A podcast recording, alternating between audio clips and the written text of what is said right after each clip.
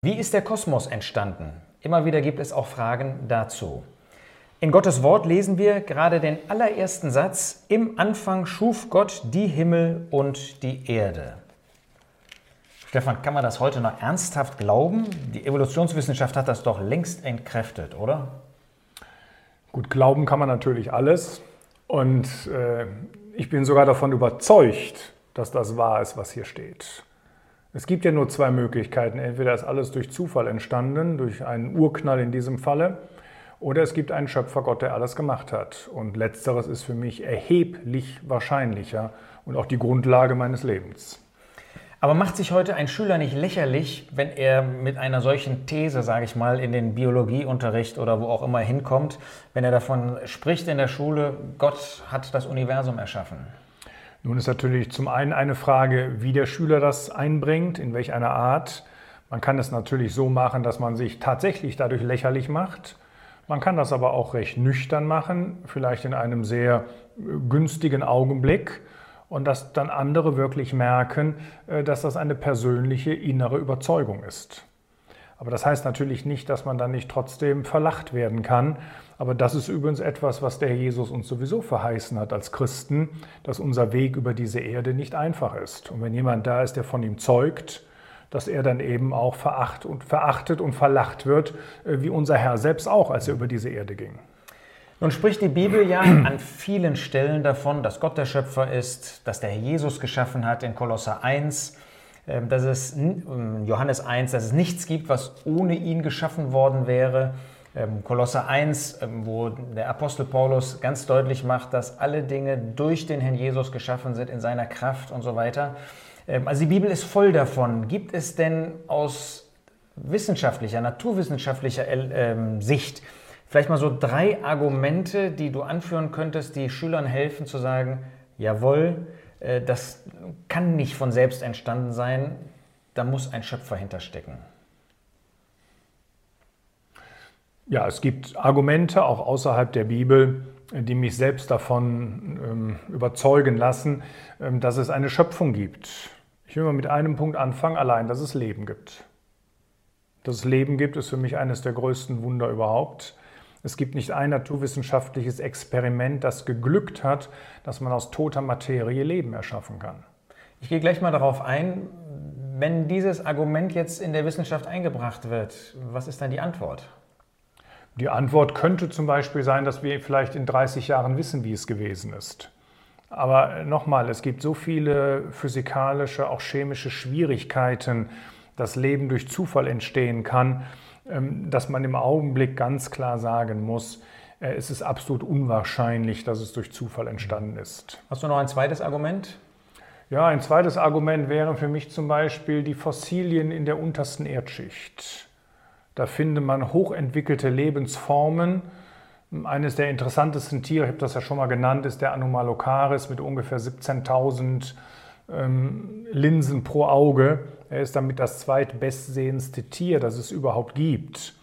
Und das zeigt mir, so etwas kann nicht durch Zufall entstehen. Das ist urplötzlich da. Das ist die Handschrift eines Schöpfergottes, wie das auch 1. Mose 1 sagt, dass die Tiere von Anbeginn, wie auch die Pflanzen, wie auch der Mensch von Anbeginn fertig gewesen sind. Könntest du aus der jüngeren Vergangenheit vielleicht ein naturwissenschaftliches, ähm, eine, was naturwissenschaftlich gefunden worden ist, äh, mal anführen, wo jetzt ein gläubiger Naturwissenschaftler sagen kann, ja, das ist noch ein wirklich neues Element, ein, ein neuer Bereich, ähm, warum ich an Gott als Schöpfer glauben kann? Gut, das ist natürlich jetzt sehr schwierig, diese Frage zu beantworten, denn die Frage ist, was ist neu, was ist alt? Ähm, es gibt viele, viele Hinweise dafür, dass es einen Schöpfer geben muss. Zum Beispiel, dass sämtliche Übergangsformen fehlen, die man benötigt. Das beste Beispiel äh, sind die flugfähigen Insekten. Wir finden entweder Fossilien mit Insekten ohne Flügel oder wir finden Fossilien äh, von Insekten mit Flügeln. Aber unter den Hunderttausenden, vielleicht sogar Millionen von Fossilien gibt es nicht ein einziges mit einem zehnprozentigen Flügel. Und das heißt, Sie müssen sofort fertig gewesen sein. Ja, uns fehlen die Übergangsformen, uns fehlt der Übergang von dem einen zum anderen Tier. Aber 1. Mose 1 sagt, dass Gott die Tiere eben fertig erschuf. Oder um nochmal ein Beispiel zu bringen, was einzigartig ist, sagen wir die geschlechtliche Vermehrung. Was ist da ein, besonders? Ja, das ist eines der größten Wunder überhaupt, dass das funktioniert, dass die Eizelle von der Samenzelle befruchtet wird, das ganze chemische Milieu, äh, was sich dort alles ändern muss, dass nicht eine Doppelbefruchtung und all solche Dinge geschehen. Äh, oder unser Immunsystem des menschlichen Körpers, ja, das sind so ausgeklügelte Mechanismen, da kann ich mir überhaupt nicht vorstellen, dass sowas durch Zufall entsteht. Nun wird ja Gläubigen oft vorgeworfen, sie seien Naturwissenschaftsfeinde. Und das Gegenteil ist ja der Fall, wenn man mit jungen Leuten spricht, auch Gläubigen, mit Christen, ähm, die sehr gerne ähm, ein Studium zum Beispiel machen würden in der Biologie, in der Geologie und in diesen Bereichen, die mehr oder weniger direkt mit Evolution zu tun haben.